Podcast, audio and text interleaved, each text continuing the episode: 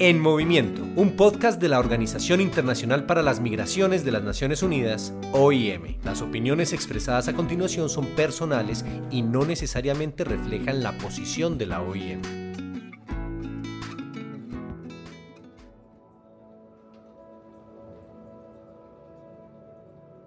Hasta la fecha hay 5.1 millones de personas migrantes y refugiadas de Venezuela en el mundo. La mayoría están en América Latina y el Caribe. Entonces, de los 5.1 millones, 4.3 millones están en la región. Eso quiere decir que es la crisis migratoria lo más grande que ha visto la región. Escuchamos a Sara Stembler, oficial regional de integración de la OIM, quien trabaja en la respuesta regional a la situación de Venezuela. Los datos que brinda son de finales de agosto de 2020. Hasta 2015, la región había estado caracterizada por altos niveles de emigración y los países vecinos nunca habían experimentado un flujo migratorio de esta dimensión. Desde entonces, los países receptores de personas venezolanas han mantenido en gran medida una política de puertas abiertas, empleando políticas de innovación, permitiéndole a muchos entrar y quedarse de manera temporal, así como recibir un estatus legal a través de programas de regularización. Sin embargo, esta bienvenida no ha sido ilimitada y la pandemia de COVID-19 ha agregado una nueva capa de complejidad. Yo soy Ángela Alarcón, encargada de contenidos digitales de la Oficina Regional de la OIM para Centroamérica, Norteamérica y el Caribe, y hoy hablaremos de los retos y esfuerzos para hacer posible la integración socioeconómica de refugiados y migrantes de Venezuela. Los viajes migratorios son muy diversos y depende de dónde está ubicado la persona, dónde quiere viajar la persona y también depende de sus recursos entonces los viajes pueden durar de unos días a unos meses y pueden costar de unos cientos de dólares hasta unos miles de dólares. Los retos principales que vemos en la región son especialmente eh, la falta de recursos financieros, de comida, de un lugar donde dormir, de seguridad, de medios de transporte o de información y vemos también muchos problemas con documentos migratorios y, problemas de salud. Y con la pandemia los viajes migratorios son aún más difíciles, especialmente con las restricciones de movimientos y el cierre de muchas fronteras. Para poder abordar estos y varios otros desafíos que enfrentan los refugiados y migrantes de Venezuela, en 2018 se estableció la Plataforma Regional de Coordinación Interagencial, también conocida como R4V por sus siglas en inglés, o Respuesta a Venezolanos, y es coliderada por ACNUR y OIM. El propósito de esta plataforma es proporcionar un análisis coherente y coordinado, una planificación y respuesta estratégicas en las áreas de asistencia de emergencia y en la protección e integración socioeconómica y cultural de los refugiados y migrantes de Venezuela en los principales países de acogida en América Latina y el Caribe. Está compuesta de 151 organizaciones participantes. Eso incluye organizaciones de las Naciones Unidas, pero también de la sociedad civil, donantes, instituciones financieras internacionales, etc. Em, la plataforma coordina entonces las respuestas de estas organizaciones en 17 países en América Latina y el Caribe y la asistencia incluye la asistencia humanitaria, entonces actividades de corto plazo, por ejemplo, el transporte humanitario o la distribución de alimentos. Incluye también la, asistencia de desarrollo o de medio a largo plazo, que normalmente incluye especialmente el apoyo a la integración socioeconómica y también tiene un gran enfoque en la respuesta a riesgos de protección, por ejemplo, riesgos um, a, la trata o a la violencia basada en el género. Además de apoyar en los retos que han surgido durante el contexto de la COVID-19, R4V asiste en las problemáticas de refugiados y migrantes y sus comunidades de acogida en Latinoamérica y el Caribe. Varían según el perfil socioeconómico de la persona y también del contexto específico del país y, de la comunidad de acogida. Um, pero para dar unos ejemplos um, a unos retos de la integración económica, entonces um, al acceso a oportunidades para generar ingresos, un reto que vemos mucho eh, es sobre la convalidación de títulos. Entonces, por ejemplo, en los países más alejados de Venezuela, como Argentina, Chile, Costa Rica, Paraguay y Uruguay, vemos que más de la mitad de las personas refugiadas inmigrantes de Venezuela tiene un título universitario o más. Entonces es una población altamente educada, pero por procesos puede ser procesos administrativos costosos, largos, complejas, etc. Puede ser una barrera para la población de de tener reconocimiento de estos títulos. entonces no pueden acceder al mercado laboral y ejercer su vocación. En otros casos puede ser también una cuestión de idioma, lo que hace la búsqueda y el acceso al trabajo aún más difícil. Esto pasa por ejemplo en Brasil, donde se habla portugués, o en Trinidad y Tobago, Guyana, Aruba y Curazao, donde se habla inglés, papiamento u holandés. Otro reto a la integración económica puede también ser falta de información. falta de información de parte de la población venezolana que no saben dónde buscar un trabajo o cómo registrar su negocio o puede ser también falta de información de parte de los empleadores eh, y el sector privado um, sobre procesos, por ejemplo, de reclutamiento de personas refugiadas y migrantes. Y finalmente, un reto muy grande a la integración socioeconómica son niveles altos de xenofobia y discriminación en, comunidades. Puede ser por parte de la comunidad, puede ser por parte de empleadores. Eso depende del contexto. La integración socioeconómica busca beneficiar no solo a la persona migrante, sino también a la comunidad de acogida. En ese sentido, se han visto muchos ejemplos de cómo la población venezolana está contribuyendo. Un ejemplo de esto es el aumento en el Producto Interno Bruto en países impactados por la migración venezolana, como Brasil, Ecuador y Colombia, por un aumento en el consumo de bienes y servicios. También se ha visto un aumento en los presupuestos estatales por el pago de impuestos por parte de venezolanos, lo que permite a los estados invertir en mejoras a los servicios públicos en estos lugares. Y claro, no podemos dejar de lado la diversificación de las economías, así como un enriquecimiento general de la cultura, como la comida y la música.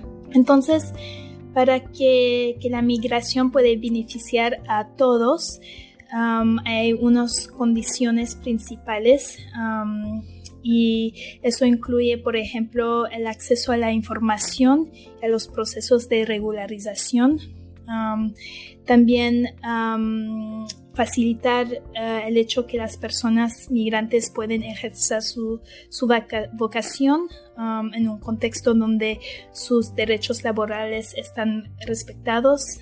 Um, um, necesitamos un contexto donde las personas migrantes pueden acceder a los servicios básicos y que pueden vivir y mover en toda seguridad y sin discriminación y que pueden disfrutar de todos sus derechos.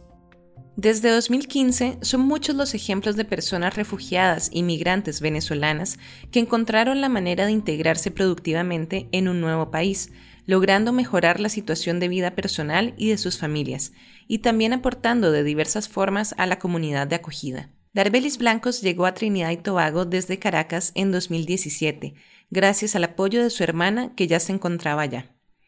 Cuando llegó, Darbelis tuvo que convivir con cinco o seis personas más en un mismo espacio, pero con el tiempo ha logrado acomodarse y traer al resto de su familia. Aquí, Darbelis. Cuando yo llegué a Trinidad, este, yo veía en mi familia, mis hermanos que estaban aquí en esa oportunidad, que estaban como sufriendo por hacer un remiendo, por coser, y yo siempre he trabajado la costura con mi mamá en Venezuela, que mi mamá tiene 50 años de experiencia en, costura y todo lo que sé de costura me lo enseñó ella. Entonces, pero, pero yo sé de todo en costura, sé sacar patrones, sé sacar, mm, eh, cortar, hacer traje de baño, pero no sabía coser. Agarrar la máquina y coser. Y entonces mi hermana quería que yo le forrara uno, porque también habíamos hecho en una oportunidad trabajos de tapizado de muebles. Y mi hermana quería que yo le tapizara unos muebles que le habían regalado y que lo cosiéramos a mano. Y yo dije, no, eso es mucho. Darbelis y su hermana compraron una máquina de coser entre las dos, forraron los muebles y empezaron a hacer reparaciones sencillas y cambios de cierres. Darbelis también aprendió a embobinar la máquina, a enhebrar, que antes eran cosas que hacía su mamá pero que no estaba allí para ayudarla. La cosa iba avanzando, pero Darbelis sabía que con solo una máquina no iba a poder sostener un negocio. Así que... Cuando llegó mi mamá, bueno, ya con el motor del el empuje de mi mamá empezamos a buscar la manera, los medios para obtener una máquina overlock, que es para perfeccionar la costura. Entonces, bueno, obtuvimos ayuda para obtener un overlock y ahora en casa ya tenemos una máquina recta, que fue la que compré para forrar los muebles de mi hermana, y una overlock Además de esto, una señora dominicana que sabía que Darbelis hacía costuras le regaló una máquina de coser. Era muy antigua, pero de buena calidad, así que le arreglaron algunos detalles, la limpiaron y la dejaron funcionando. Hicieron un anuncio en inglés y lo pusieron afuera de la casa para empezar a atraer clientes. Y al principio fue duro, nadie me traía remiendos, nadie me traía, pero ahí estaba el anuncio y llovía y eso no se dañaba y entonces y no le hacía daño a nadie y poco a poco ellos fueron viendo, eso sí, yo me pongo aquí todos los fines de semana a coser, a coser, a coser, que ellos vean que yo estoy usando mis máquinas, que yo estoy cosiendo. Y, como no tenía reparaciones, pues me puse a hacer las cosas que sé hacer, sé hacer carteras, sé hacer ropa íntima. Bueno, yo no, mi mamá. Mi mamá sabe hacer ropa íntima, mi mamá sabe tejer, mi mamá sabe coser ropa de niña, mi mamá sabe hacer muchas cosas. Y todo lo que ella sabe me lo enseña. Entonces nos pusimos a hacer carteras reversibles, nos pusimos a hacer cositas, pero para que la gente viera que aquí sí estaba funcionando un negocio de costura. Y bueno, empezaron a llegar, a llegar, a llegar, a llegar y hoy por hoy no paran de llegar todos los días. No es mucho lo que cobra Darbelis, unos 20 o 30 dólares trinitenses, que son como entre 3 y 5 dólares estadounidenses. Pero son bastantes personas, así que les va funcionando. Pero sí creo que hay organizaciones como OIM, como TTV Solnet y muchas otras organizaciones que están trabajando para que los venezolanos que sepamos hacer cosas con nuestras manos podamos tener algún proyecto de autosustento porque es lo que más queremos. Yo no quiero que venga nadie aquí a mi casa a decirme te vamos a pagar la renta por seis meses. Oye, qué bien, eso me va a ayudar por seis meses. ¿Y después? ¿Qué va a pasar después? Porque es que yo te pudiera hacer, yo me, yo me puedo sentar aquí a decirte todas las necesidades que tengo. Mis hijos no tienen zapatos, por ejemplo, ahorita. Pero es que eso no es lo que yo quiero. Ni quiero que el mundo vea que tenemos una necesidad física porque realmente necesitamos es seguridad. Seguridad de que ella misma podrá cubrir las necesidades que tiene. Seguridad de que no le limitarán la oportunidad de avanzar. Si bien Darbelis y muchas otras personas venezolanas han podido irse integrando socioeconómicamente a sus países de destino, la pandemia se atravesó con una serie de nuevos retos para afrontar, como las restricciones de movilidad. La mayoría de las personas refugiadas inmigrantes de Venezuela trabajaban en el sector informal como vendedores ambulantes o también en sectores de cuidado o doméstico. Entonces, en estos pasados meses hemos visto un aumento muy fuerte de desempleo en la población migrante venezolana. Muchos han perdido su trabajo y su fuente de ingreso. Y sin ingreso, eh, las personas no pueden cubrir sus necesidades como la comida, comprar medicina o pagar el alquiler. y estamos viendo un aumento en vulnerabilidades de la población migrante. Estamos viendo muchos desalojamientos, uh, un aumento en situación de calle y también un aumento en riesgos de protección. hemos visto también bastante migrantes venezolanos que están regresando también a Venezuela. Las remesas enviadas por venezolanos tampoco han escapado a la crisis de la pandemia. Muchos de estos recursos son usados por las familias en Venezuela para comprar medicamentos y ahora se encuentran en una situación muy complicada. Además de esto, se ha visto un aumento de las reacciones xenófobas de las comunidades de acogida en el contexto de la pandemia, expresiones totalmente de la mano con múltiples contenidos desinformativos que se esparcen por las redes sociales.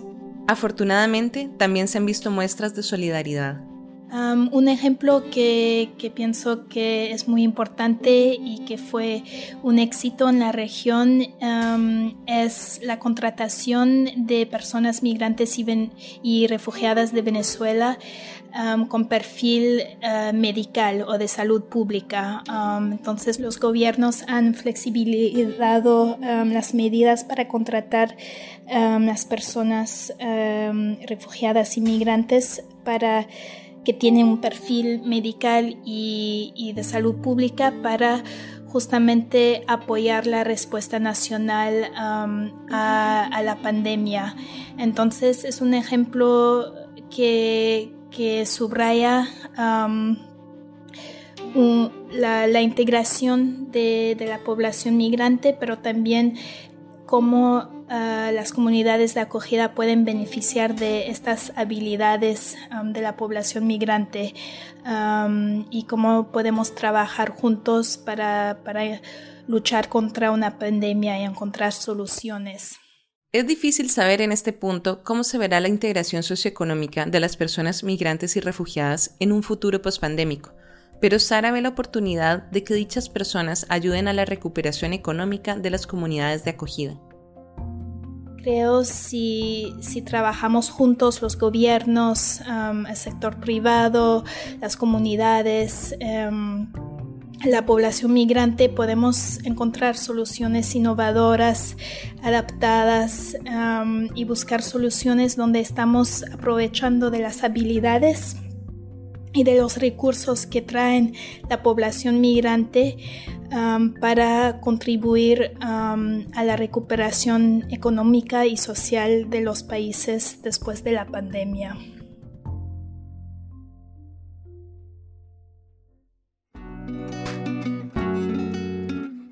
Gracias por escuchar el podcast En Movimiento de la Organización Internacional para las Migraciones de las Naciones Unidas, OIM. Pronto regresaremos con una nueva edición. Para más información sobre migración en Centroamérica, Norteamérica y el Caribe, le invitamos a visitar www.rosanjose.iom.int o a seguirnos en nuestras redes sociales.